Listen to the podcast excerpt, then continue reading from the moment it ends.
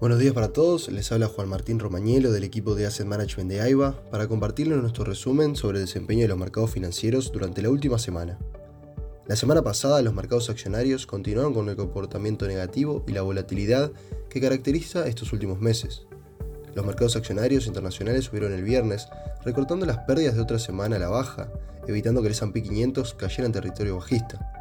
Este repunte se debió a que el presidente de la Reserva Federal, Jerome Powell, aseguró que mayores aumentos de tasa estarían fuera de la mesa por ahora, incluso después de las altas lecturas de inflación de los últimos días. En cuanto a datos económicos, en Estados Unidos, la inflación anual de abril, 8,3%, fue algo menor que la de marzo, 8,5%, y la inflación subyacente, que, excluye componentes volátiles como combustibles y alimentos, continúa acelerándose un 0,6% mensual versus el 0,3% en marzo. Por el lado de Europa, los datos de CEU muestran una perspectiva mejor de lo esperado para la zona euro y las economías alemanas durante los próximos seis meses. Si bien los datos para ambas lecturas permanecen en territorio negativo, los datos de sentimiento económico de la zona euro llegaron a menos 29,5 puntos, frente a los menos 43 que anteriormente había registrado, lo que elevó ligeramente al euro frente al dólar. Asimismo, el PBI del Reino Unido del primer trimestre creció un 8,7% interanual, a pesar que en marzo hubo una contracción marginal de la actividad. En Asia los precios al consumidor y al productor de China aumentaron más de lo esperado en abril. El índice de precios al consumidor aumentó un 2,1% el mes pasado respecto al año anterior, impulsado por un aumento de los costos de la energía y las verduras frescas. La lectura superó las expectativas de un aumento del 1,8%. En este contexto, para el corrido de la semana pasada, en Estados Unidos, los principales índices retrocedieron. El S&P 500 no logró mantenerse en verde y cayó a su nivel más bajo en aproximadamente un año, registrando su sexta caída semanal consecutiva, en este caso de 2,41%. Asimismo, el Nasdaq y el Dow Jones ponieron un 2,80 y 2,14% respectivamente. Por otro lado, en Europa los índices bursátiles presentaron retornos mixtos, con el Stock 600 y el FTSE 100 inglés retrocedieron un 0,70 y 0,57%, mientras que el índice DAX alemán avanzó un 1,03%.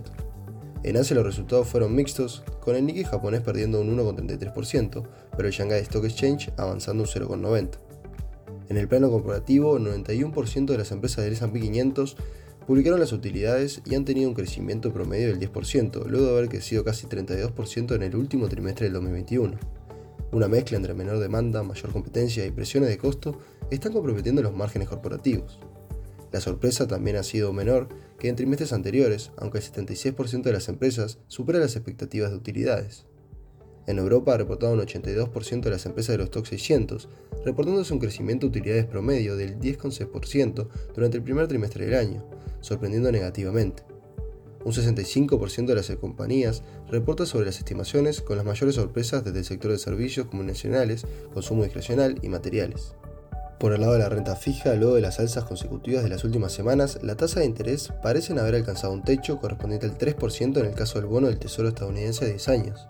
En este sentido, el retorno de los treasuries de 7 a 10 años y los de 20 años avanzaron un 1,5% y 2% respectivamente, mientras que los activos de mayor spread continuaban con las pérdidas, dado el ambiente de adversión a riesgo que prevalece en los mercados. En el caso de los commodities, en la semana se registraron retrocesos. En este sentido, las mayores caídas fueron el gas natural, menos 11,9%, y la plata, un menos 7,4%, los cuales han tenido un desempeño muy dispar en el año, con el primero subiendo un 107,5% y el segundo cayendo un 10,9%. A pesar de esto, en la semana los activos agrícolas subieron, en donde se destaca el trigo con un 7,2%, que ya ha apreciado más de un 50% en lo que va del año, afectado fundamentalmente por la guerra en Ucrania. En la agenda macroeconómica de esta semana se destaca el dato de inflación en la zona euro, así como las declaraciones de los presidentes de los principales bancos centrales, Powell de la Fed y Lagarde por el lado del BCE. Además se publicarán las ventas minoristas y el índice manufacturero de la Fed en Estados Unidos, el índice de producción industrial y tasa de desempleo por el lado de Chile. Hasta aquí llegamos con nuestro resumen semanal de noticias. Cualquier consulta o comentario adicional, no duden en contactarnos a nuestra casilla de Investment Support. Muchas gracias.